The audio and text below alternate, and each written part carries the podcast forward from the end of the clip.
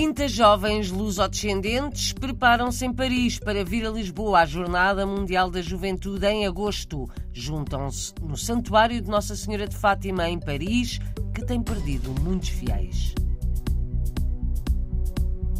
Mais de 120 alunos receberam no fim de semana diplomas de português no Luxemburgo. Alguns faltaram à festa porque estão a estudar em universidades portuguesas.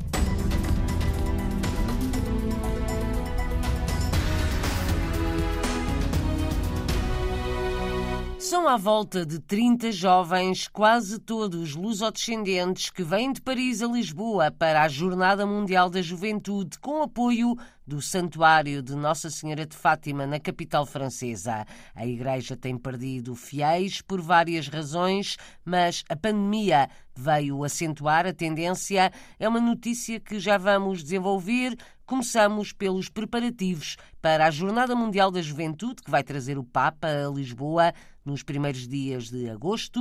De Paris vai chegar um grupo de jovens, maioritariamente lusodescendentes, conta o reitor do Santuário de Nossa Senhora de Fátima, o padre Nuno Aurélio. Temos um grupo de 30 jovens em preparação para participarmos com a Diocese de Paris nas Jornadas Mundiais da Juventude em Lisboa. Acima de tudo, lusodescendentes ou a organização são, está a incluir pessoas de todas as origens? Eh, são, sobretudo, lusodescendentes como é que está a ser feita essa preparação? Temos alguns encontros regulares de preparação religiosa, para eles conhecerem também, porque são de várias gerações, não é? Um grupinho em que há jovens já 30 e há jovens eh, nos 17, 18 anos, para que se conheçam, para que formem também uma certa coesão de grupo. Virão de autocarro, de avião, já têm ideia? Quase todos ficam em Portugal depois, não é? Para as férias de agosto. Por isso estamos a ver ainda como é que vamos conseguir conciliar. Vêm de Paris para a Jornada Mundial da Juventude na primeira semana de agosto em Lisboa. Depois, muitos destes jovens aproveitam para ficar de férias em Portugal. Costumam juntar-se no Santuário de Nossa Senhora de Fátima, na capital francesa, que tem perdido fiéis, uma tendência das comunidades imigrantes que sofreu um golpe rude com a pandemia. As primeiras gerações de imigrantes portugueses em França mantinham uma forte ligação ao culto religioso em português. A tendência é para esse culto se ir perdendo com as novas gerações. São explicações à RDP Internacional do padre Nuno Aurélio, reitor do Santuário de Fátima em Paris, constata que a pandemia levou à perda de muitos fiéis nesta igreja. A pandemia, como em todo lado, afetou bastante a frequentação dos espaços habituais. Houve uma baixa nas igrejas, houve uma baixa em certo tipo de eventos, digamos. De facto, nós, após estes dois anos, houve uma quebra de ritmo, as pessoas perderam o hábito, perderam o ritmo. Entretanto, há também um movimento fundo que é a integração progressiva e dissolução no tecido social, em que a língua portuguesa para uma segunda ou terceira geração já não é assim tão importante, porque já não é sequer a primeira língua, não é? A primeira língua é o francês. Alguns da terceira geração já nem sequer falam português ou compreendem muito bem. Portanto, estas comunidades de migrantes, penso que, cada uma no seu ritmo, terão tendências a aparecer. Depois, uh, os fiéis destas comunidades geralmente não são fiéis residentes no local. São pessoas que vêm de muito longe. Se tem depois uma igreja ao pé, vão naturalmente preferir, que é uma pena, que as nossas comunidades desapareçam ou diminuam, se enfraqueçam. Então, qual é mais ou menos a média de fiéis que vão, por exemplo, à homilia de domingo ou às, às celebrações missas, especiais? Às celebrações, às celebrações. Eu não lhe posso dizer com precisão, mas uh, talvez uh, 500, 600 pessoas, dependendo também dos dias. É bem, bastante, mas já foi mais, sabe? Quer dizer, quando eu aqui cheguei há uns anos, a frequência na catequese estava nas 400 e tal crianças. Hoje temos 120. Ou seja, de facto, há fatores uh, culturais, o enfraquecimento ou do laço com a, a, língua portuguesa e o ambiente lusófono já era muito forte na primeira geração, menos forte na segunda e agora, com certeza, menos forte ainda na terceira. Está a esbater-se. Eh, Acha pois. que um dia pode acabar? E depois também há o efeito da, da baixa da prática religiosa, eventualmente também, não é? Exato. é? Há esse efeito. E depois a pandemia, de facto, marcou uma diferença. Há cada vez menos fiéis a frequentar as missas e cerimónias religiosas no Santuário de Nossa Senhora de Fátima, em Paris onde o padre Nuno Aurélio é reitor há 16 anos. A igreja foi consagrada à comunidade portuguesa em 1988. Mais de 120 estudantes de português no Luxemburgo receberam no passado fim de semana os diplomas de certificação de língua e cultura portuguesas. A cerimónia e a festa aconteceram no Teatro de Esch-sur-Alzette. Alguns alunos faltaram à entrega de diplomas porque estão agora a estudar em universidades universidades portuguesas. Um orgulho para Joaquim Prazeres, coordenador do ensino de português no Luxemburgo. Entregámos 124 diplomas, vendo alguns alunos que não puderam estar presentes, alguns deles por uma boa causa.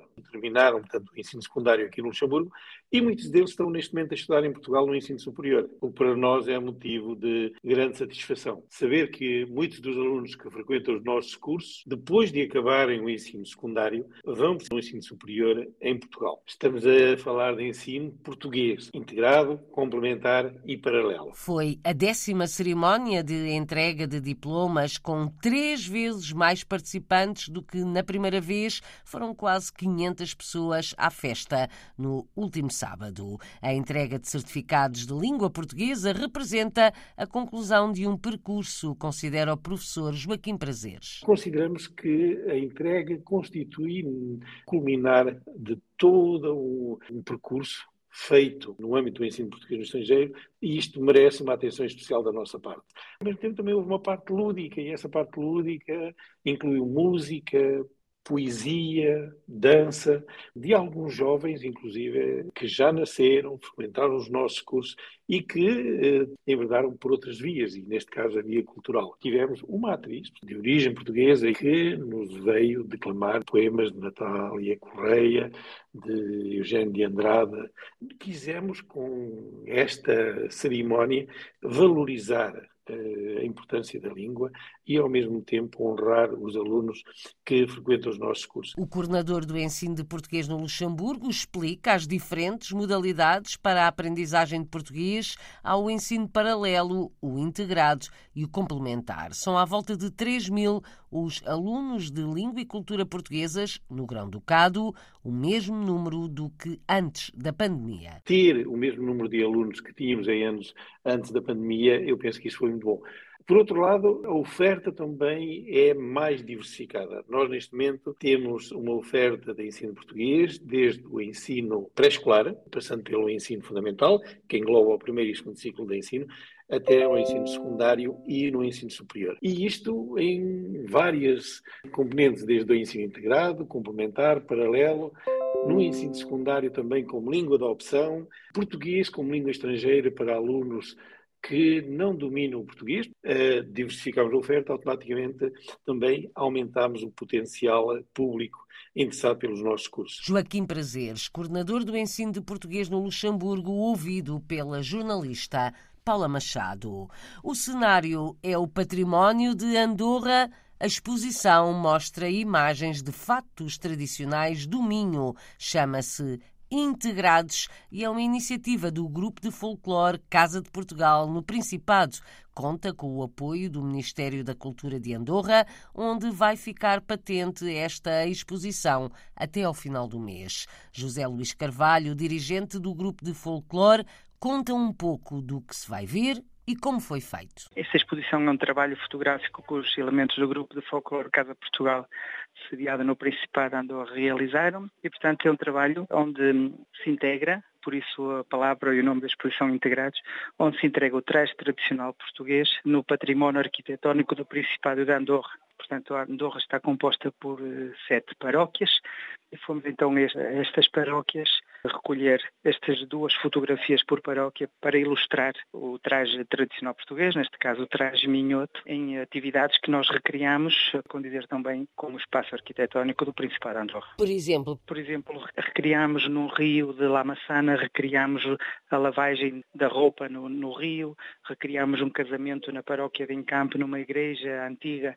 recriámos um casamento à moda antiga. Fomos procurar estes espaços para encontrar esta similitude do traje nestes espaços, mas também para relembrar eh, atividades do cotidiano, não é? Que é século XIX e século XX. São 14 fotografias? Exato, são 14 fotografias. Pretendem mais divulgar o património de Andorra ou os trajes tradicionais portugueses do Minho? Pretende divulgar as duas coisas, porque nós estamos integrados aqui no país, mas também nunca podemos esquecer as nossas raízes. Portugueses integrados em Andorra promovem a cultura de ambos os países. Esta exposição vai ser inaugurada daqui a pouco, fica patente no Ministério da Cultura até ao final do mês, depois passa a ser itinerante pelas sete paróquias de Andorra.